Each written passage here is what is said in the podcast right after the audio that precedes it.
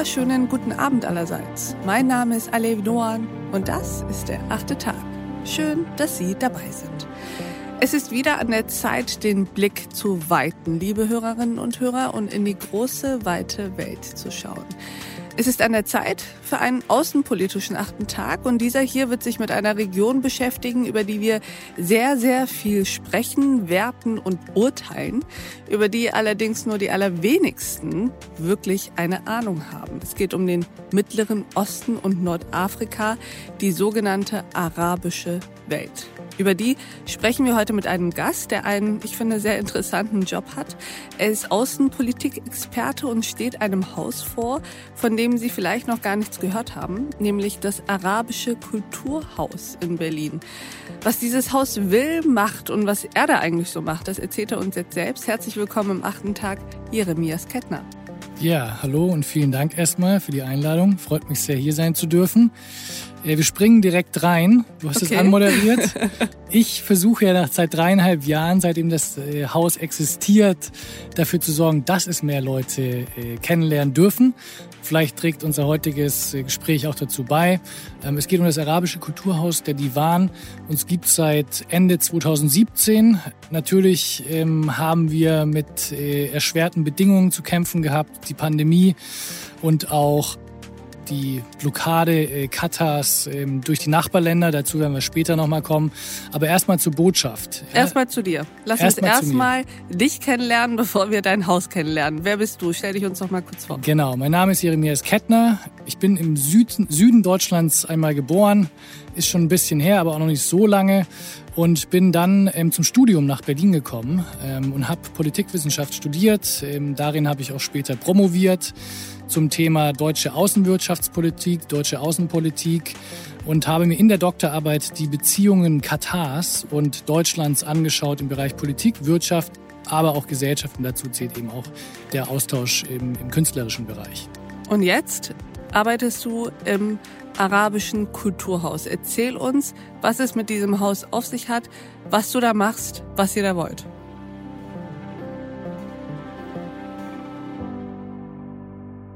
Ja, vielen Dank. Also ähm, ich habe es gerade gesagt, uns gibt seit dreieinhalb Jahren.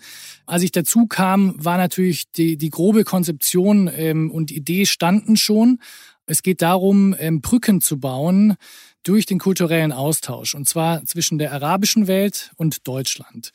Und äh, dann kann man äh, sagen, dass man natürlich da auch zu beiträgt, im besten Fall, dass Stereotype, Vorurteile, die ja zweifelsohne in allen Gesellschaften äh, bestehen und die auch wichtig sind zum Teil, um in unserer sehr, sehr komplexen Welt auch Zusammenhänge und Dinge einzuordnen. Trotzdem sind wir davon überzeugt, dass es ab und zu ein bisschen eine Moderation braucht oder überhaupt erstmal einen Raum, wo sich Leute begegnen können, wenn sie denn eine Bedingung mitbringen und die heißt natürlich erstmal ein Interesse zeigen, nicht? Und wenn das mitgebracht wird, dann sind wir dafür da, die Plattform zu bieten, wo sich Leute treffen können. Und dann haben wir verschiedene Programme und verschiedene Bereiche, ähm, in denen wir Leute zusammenführen, dass sie Sachen erarbeiten können zusammen. Die Basis dieses Hauses, sowohl die finanzielle als auch die ideelle vermutlich, ist Katar. Erzähl uns, wie ist dieses Kulturhaus eigentlich organisiert? Mhm. Richtig, das ist äh, ganz spannend, denn wir sind im Endeffekt ähm, ein Pilotprojekt. Es ist das erste Kulturhaus, das Katar in, in einer solchen Form betreibt im Ausland. Ähm, es ist auch natürlich auch spannend äh, zu erfahren, dass das dann in Deutschland äh, hingestellt wird, denn äh, die Kataris sind sehr, sehr stark investiert ähm, in Europa, vor allem in Frankreich und vor allem in Großbritannien, aber auch zunehmend in Deutschland haben gute Beziehungen zu vielen, vielen äh, Regionen dieser Welt, eigentlich alle. Ähm, Asien, Amerika sind wichtige ähm, Partner. Es wurde sich aber entschieden, das hierher zu bringen. Und es hat vielleicht auch ein bisschen damit was zu tun, dass Katar hat immer einmal im Jahr ein bilaterales Kulturjahr mit einem anderen mhm. Staat. 2017 war das Deutschland. Und in der Verlängerung ist unser Haus dann entstanden und man hatte diese wunderschöne Villa Calais in Berlin-Zehlendorf und überlegte sich, was man damit macht. Und dann kam, wurde diese Idee geboren, ein Kulturhaus äh, zu gründen und man hat sich dazu entschieden, bewusst zu sagen, es das heißt nicht katarisches Kulturhaus, obwohl ähm, wir uns da nicht verstecken, dass das, wie du richtig sagst, 100 äh, Prozent gefundet ist von Katar, sondern es ist arabisches Kulturhaus heißt. Das heißt auch andere arabische Nationen die Möglichkeit haben, diese Bühne zu nutzen. Wie finden das die anderen arabischen Nationen, dass das von Katar ausgerichtet wird sozusagen und sie mehr oder weniger Gast, ein bisschen auch Gastgeber, aber in allererster Linie doch würde ich sagen Gast sind in einem Haus, das sich arabisches Kulturhaus nennt, mhm. aber ja nur von Katar aus gefundet ja. wird. Nee, ist eine ganz spannende Frage, vor allem ja auch deswegen, weil ähm, was ist denn die arabische Kultur bitte und äh, was ist auch die deutsche Kultur? Was ist überhaupt, wo fängt überhaupt die arabische Welt an und hört auf? Richtig, das gibt's natürlich dann auch verschiedene Definitionen, äh, je nachdem, welchen Wissenschaftler du auch fragst, aus welchem Fachbereich, äh, die Geografen, die Politikwissenschaftler, die Historiker etc., welche Einflüsse da reinspielen. Aber nochmal zurück zu der anderen Frage, wie finden es die anderen Staaten? Also wir haben positive ähm, Rückmeldungen. Es, äh, durchaus wird das auch wahrgenommen und in Anspruch genommen von anderen arabischen Staaten, die wir zu Gast haben, die auch mit Programm auf uns zugekommen sind. Denn das bieten wir auch an. Wir sagen, wir sind die Plattform und wir wollen Programm zusammen kreieren. Also du kannst nicht zu uns kommen und sagen, wir möchten jetzt da was parken, ähm, wir äh, nutzen eure, eure Venue, äh, euer Haus, Infrastruktur, unsere Infrastruktur, mhm. genau, sondern wir haben dann schon den Anspruch, auch inhaltlich zusammenzuarbeiten und dann ähm, zusammen was zu kreieren. Das heißt, die, die bei euch arbeiten, was sind das? Sind das Kuratoren? Sind das Kulturwissenschaftler? Sind das Kataris? Was machen die?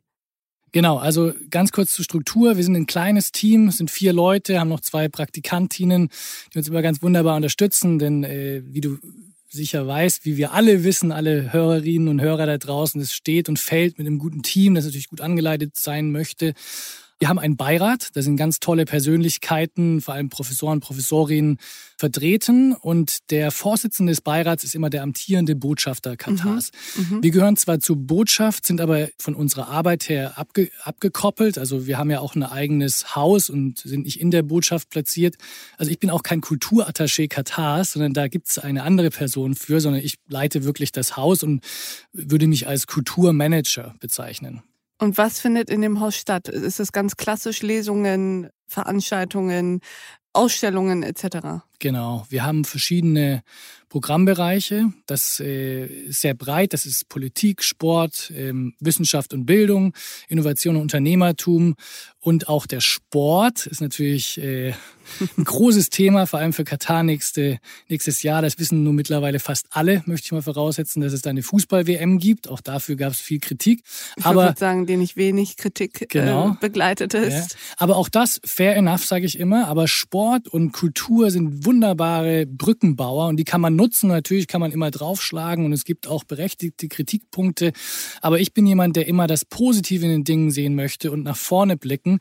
Und ich glaube, daran sollten wir uns orientieren. Und wenn Menschen ein Interesse haben, sich auch zunächst mal offen auf was auf einen anderen Staat, einen, einen anderen Menschen aus einem anderen Kulturkreis äh, zubewegen möchte und dazu beitragen kann, dass er eben einen Ort äh, findet, wo, wo, wo er zusammenkommen kann, dann ist es ganz spannend. Ähm, vielleicht noch eine kleine Anekdote. Wir haben immer auch ähm, gefördert, dass es Delegationen gibt in beide Richtungen. Denn nur wenn zum Beispiel deutsche Schülerinnen ähm, nach Doha fahren oder auch in ein anderes arabische Land und mit eigenen Augen ähm, diese ganzen Sinneseindrücke erleben können, dann formt sich ihr Bild. Und gerade mit jüngeren Menschen ist das ganz spannend, weil die in der, in der Regel dann doch noch etwas offener sind. Als, unbelasteter. Genau, als Leute, die schon, die schon ihre Vorurteilsschubladen äh, sich bereit äh, gelegt haben im Laufe der Jahre. Ich glaube, langsam verstehen zu können, was ihr da macht. Was ich gerne jetzt verstehen würde, ist, warum machst du das? Also du hast ja eben gesagt, du bist nicht der Kulturattaché Katars. Du bist auch selbst nicht aus der arabischen Welt. Was ist eigentlich deine Motivation, das zu tun, was du da gerade tust? Ja, das ist eine sehr gute Frage.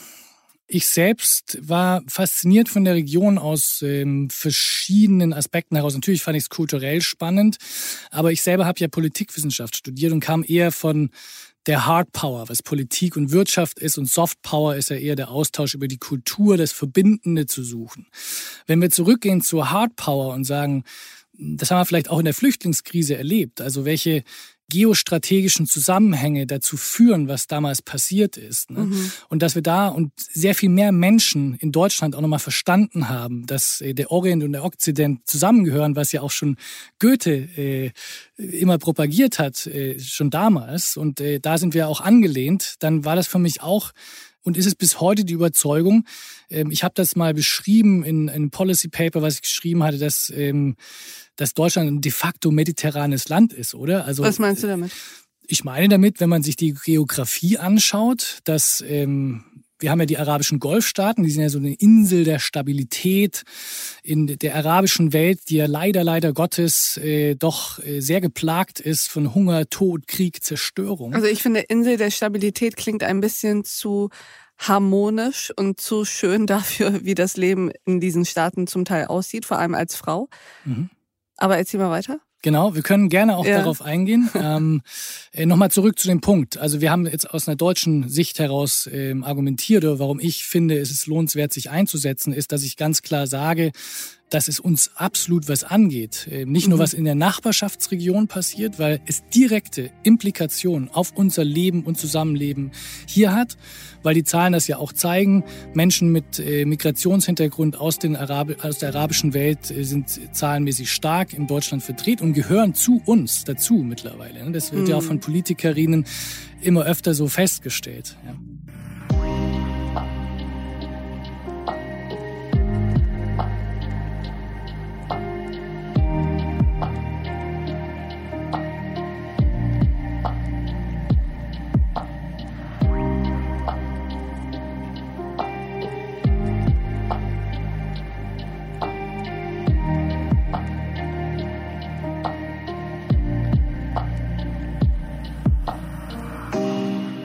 Gab es denn einen Initialmoment für dich, wann dieses Interesse für die arabische Welt, für den Orient bei dir entstanden ist? Gab es da familiäre Bezüge oder biografische oder weiß ich nicht, hattest du arabische Nachbarn und konntest danach nicht mehr ohne? Ja, das ist eine gute Frage. Ähm, wenn ich zurückdenke, das wurde mir auch erst im Nachhinein bewusst. Mein Großvater war Ingenieur und Manager und, und war unter anderem auch für den Mittleren Osten zuständig. Und ähm, der konnte mir leider nicht viel davon erzählen, weil, er, weil ich noch zu jung war, als er starb. Aber vielleicht ist da schon ein bisschen was, äh, was ich so mitbekommen habe. Mhm. Und dann ganz klassisch über erste berufliche Stationen hatte ich dann Kontakt zur Region. Das war damals Jordanien, das war der Libanon. Und das fand ich einfach wahnsinnig spannend. Was daran eigentlich? Versuch uns mal deine Faszination oder meinetwegen eine Nummer kleiner, dein Interesse, deine Sympathie, glaube ich, kann mhm. man auch sagen, zu dieser Region. Versuch uns die mal ein bisschen zu erklären, zu skizzieren? Mhm. Also ich würde vor allem sagen, dass was mir gefallen hat, ist äh, eine gewisse Offenheit, die mir da entgegenschlagen ist, jetzt nicht nur als Tourist, sondern auch im, im, im Business, dass man erstmal als Gastgeber sich sehr bemüht oder mhm. darum bemüht ist, den anderen ähm, zu empfangen und auch verantwortlich zu sein dafür, dass er eine gute Zeit hat, weil man sich verantwortlich fühlt. Weil man ja, jeder Einzelne ist ja auch das Aushängeschild seines Landes, wenn wir in Nationalgrenzen denken möchten. Müssen wir nicht, aber mhm. es ist nun mal die Situation ähm, äh, noch. Auf jeden Fall, das fand ich spannend. Ähm, dann aber auch andere Werte. Ich bin jetzt gar kein konservativer Mensch, um Gottes Willen. Ähm, aber ich fand auch so familiäre Strukturen ganz spannend. Ähm, nicht, dass ich da alles gut fand. Da gibt's auch ganz viele Aspekte, die ich überhaupt nicht vertreten können. Du hast auch gerade schon Frauen angesprochen, also oder Frauenrechte. Da ist noch viel nachzuholen. Also äh, Gleichberechtigung generell. Aber trotzdem die Herzlichkeit, die auch mal noch gegenüber Kindern ähm, äh, vorbringt dort in der Region. Das ist zumindest, was ich erlebt habe, fand ich spannend. Ähm, das durfte ich immer zu Hause im Elternhaus auch erleben. Und darüber hinaus, lass mich überlegen, sicher auch der Aspekt, den ich vorhin schon ansprach, dass, dass es eben in den meisten arabischen Ländern ist eben, die sind eben nicht reich, sondern die sind bettelarm und, und geplagt. Und, und das meinte ich auch mit Insel der Stabilität. Also zumindest wirst du in den arabischen Golfstaaten äh, leben können, ohne dass irgendwo eine Bombe hochgeht mhm. oder du bombardiert wirst. Also mhm. ich wollte das nicht äh, schönreden. Das heißt, ich verstehe das so, dass da diese intrinsische Motivation in dir ist, ein Stück weit auch Völkerverständigung zu betreiben über den Weg der Kultur. Mhm. Nun weiß ich aus persönlicher Erfahrung auch, was es bedeutet, immer mal wieder Brücken zu schlagen und Übersetzungsarbeit zu leisten. Du hast dir das ja selber ausgesucht. Ich habe mich irgendwann sozusagen meiner Biografie ergeben. Ja, sicher, das ist gut. Das klingt jetzt ein bisschen so passiv, aber mhm. du weißt, worauf ich hinaus möchte.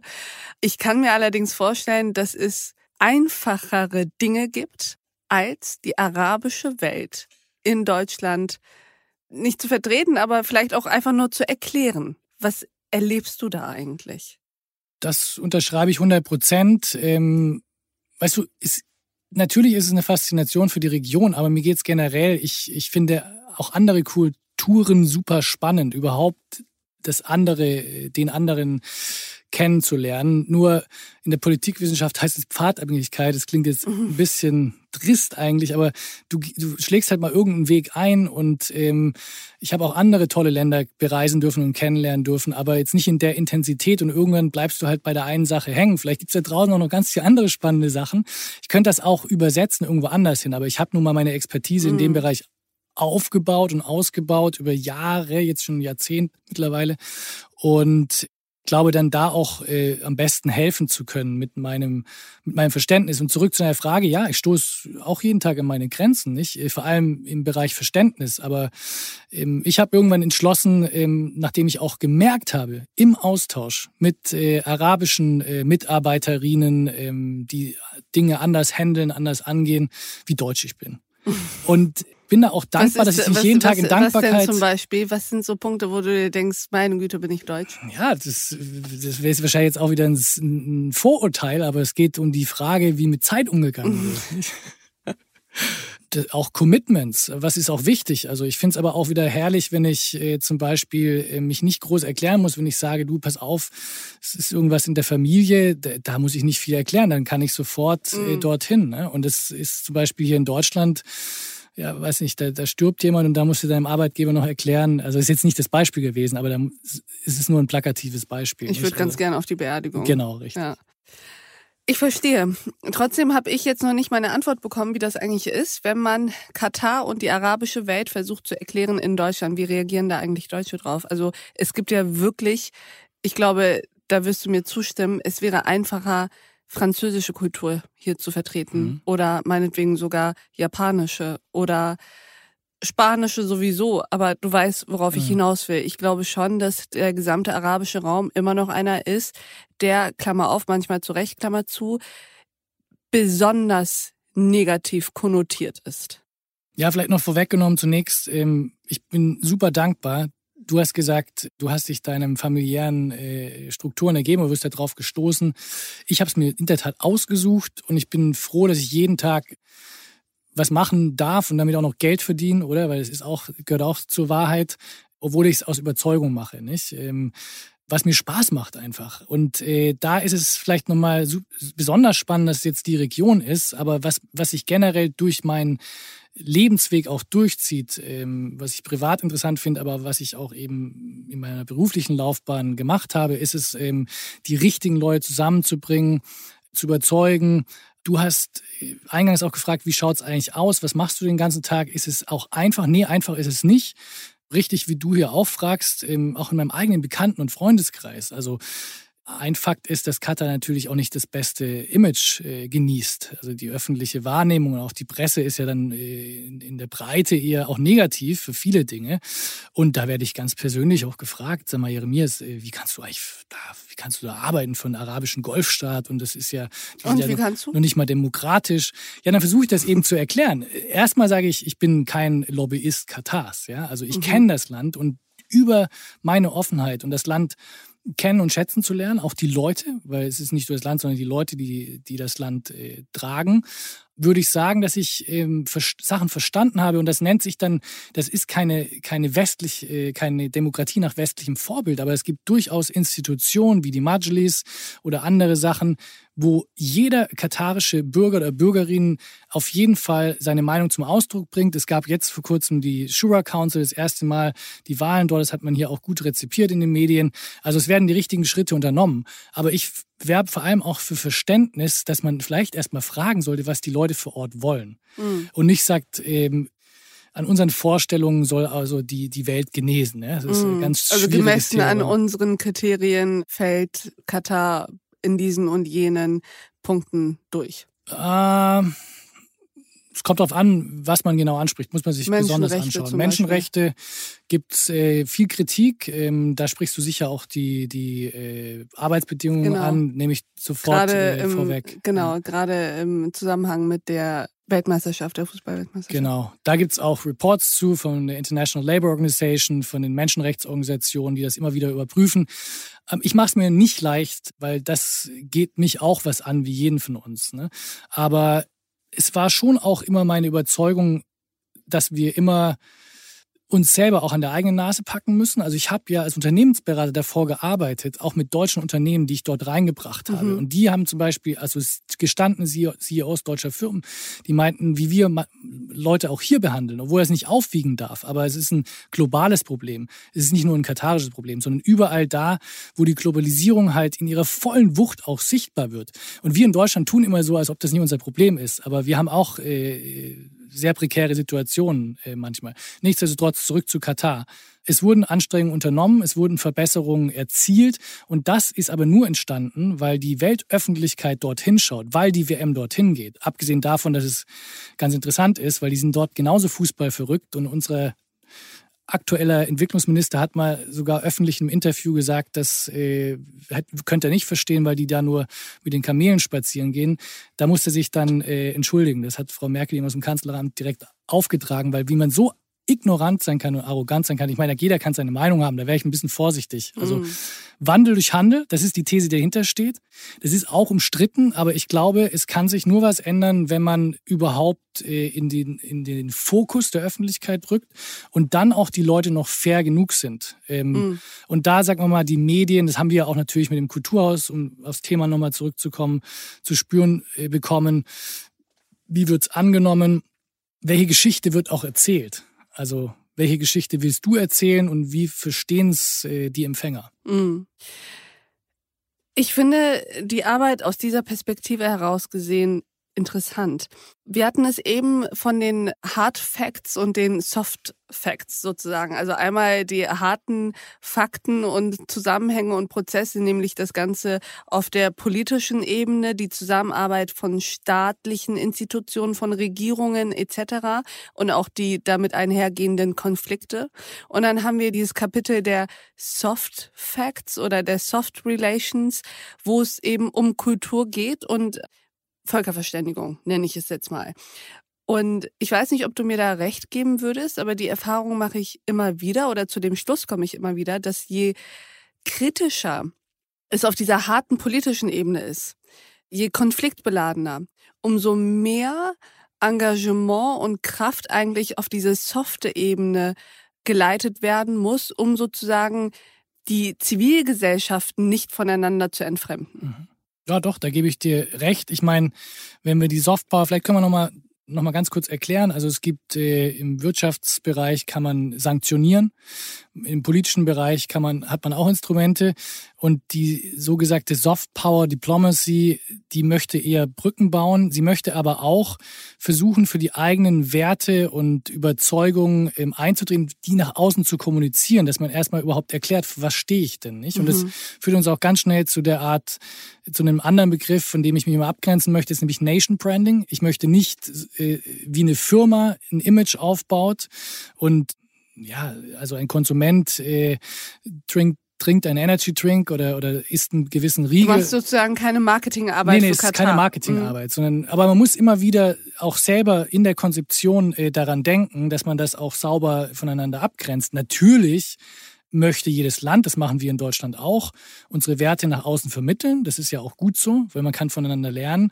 Aber es soll jetzt nicht äh, so eine plumpe Marketingaktion sein, sondern es soll eher was entstehen äh, durch das Miteinander, wenn man miteinander was macht oder aufeinander zugeht. Ne? Und wie wir hier gerade sprechen, reflektiere ich das auch nochmal ganz bewusst. Ne? Das ist absolut eine Herausforderung. Das ist nicht mhm. leicht, denn wenn man sich, du hast auch gerade gefragt, was mache ich den ganzen Tag? Ich manage und leite mein Team an, ich repräsentiere und netzwerke und versuche zu erklären, Und äh, ich übersetze jeden Tag in jede Richtung. Wir können es mal runterbrechen. Das hört sich immer so hochtrabend an. Ich rede mit verschiedenen, äh, das nennt sich so Stakeholder. Ne? Du hast mhm. dein, deine Audience, du hast deine Partnerorganisation, du hast die Botschaft, ähm, du hast ähm, die Medien, du hast also diese ganze Umwelt, du hast deine Nachbarschaft in Zehlendorf. Da muss ich erstmal Hallo sagen, guten Tag.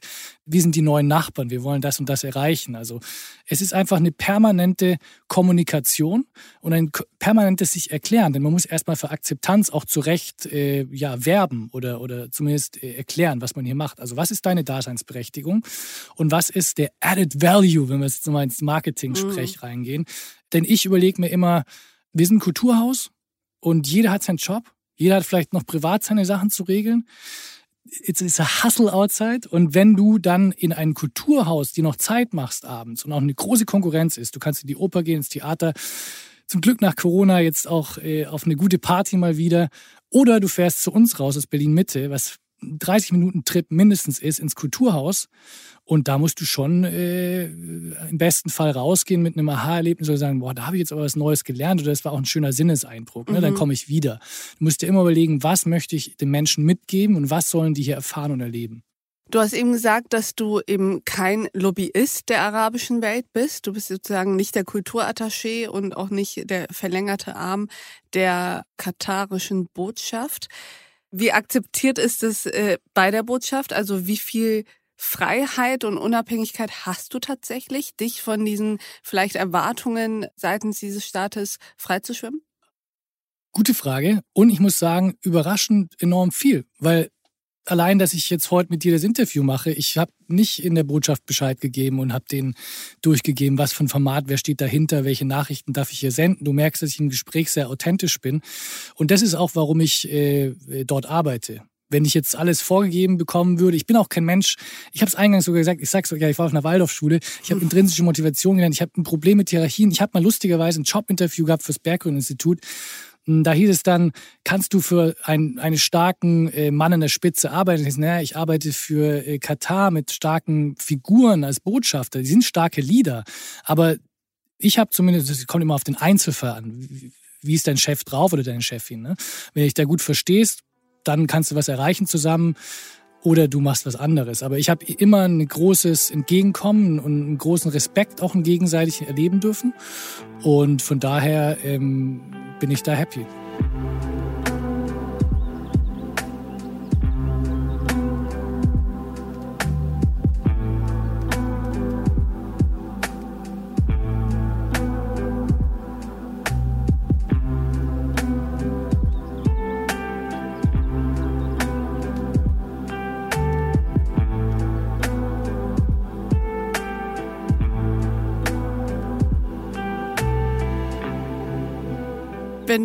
Jetzt zum Abschluss unseres Gesprächs ein Plädoyer mit uns teilen könntest, wie in Deutschland, vielleicht sogar in ganz Europa, in diese Region geschaut werden sollte, was sich vielleicht auch ändern muss an unserer Haltung gegenüber Ländern, die uns scheinbar extrem fremd sind. Klammer auf, ganz so unterschiedlich sind wir dann doch gar nicht, weil am Ende sind es ja doch wieder nur Menschen, die die ähnlichen Sehnsüchte, Sorgen und auch äh, Interessen haben. Also was sollte sich aus deiner Sicht an unserer Perspektive in diese Richtung ändern? Ja, du sprichst es schon an. Ähm, wir sind alles Menschen und äh, ich zitiere nochmal Goethe, was die Welt im Innersten zusammenhält. Ne? Das können wir uns alle fragen und überlegen. Und wir essen andere Sachen, wir haben vielleicht andere Religionen und andere Bräuche und Sitten. Aber am Ende des Tages äh, haben Menschen relativ ähnliche Gefühle, würde ich sagen. Und wenn man an die appelliert, äh, und, und das wäre sozusagen auch mein Appell, dass man also ein, ein inhaltliches Programm so aufsetzt, dass man die, die menschlichen Faktoren, äh, Probleme, Ängste, Sorgen, Wünsche für die Zukunft ähm, bespricht und behandelt. Und dann tritt eigentlich äh, all das drumherum, was wir jetzt angesprochen haben, all das, was uns aber auch trennt, ein bisschen zurück und wir erleben eher das Verbindende. Und das sind manchmal ganz simple Sachen, wenn man zusammen kocht oder das äh, ist vielleicht jetzt nicht so ein Beispiel, aber wir hatten letztens ein kleines Golfturnier gemacht und da waren alle danach per Du. Also, die Herrschaften haben ein Golfturnier gemacht. Nein, und zwar Frauen und Männer. Alle zusammen, ja? Okay. Ja. Genau, also ich würde sagen, ähm, mein Appell wäre, ähm, bitte nehmt euch die Zeit und ähm, gebt dem Gegenüber mal eine kurze Chance. Nehmt euch auch ein bisschen zurück. Das muss nicht lange sein und dann kannst du auch enorm viel dadurch gewinnen, ähm, weil, du, weil du die Chance hast, was Neues zu lernen. Und aus all dem höre ich heraus, guckt euch doch mal öfter die Menschen an und nicht immer nur die Politiker. Richtig? Ja, und Politiker sind auch nur Menschen. das weiß ich noch nicht so genau. Aber das lasse ich jetzt so stehen. Jeremias Kettner, vielen Dank, dass du bei uns am achten Tag warst. Vielen Dank dir. Danke für die Einladung. Und ich danke auch Ihnen, liebe Hörerinnen und Hörer, fürs Mithören und Mitdenken. Und ich würde mich freuen, wenn wir uns im nächsten achten Tag wieder begegnen. Bis dahin, auf sehr, sehr bald. Ihre Alef Doan.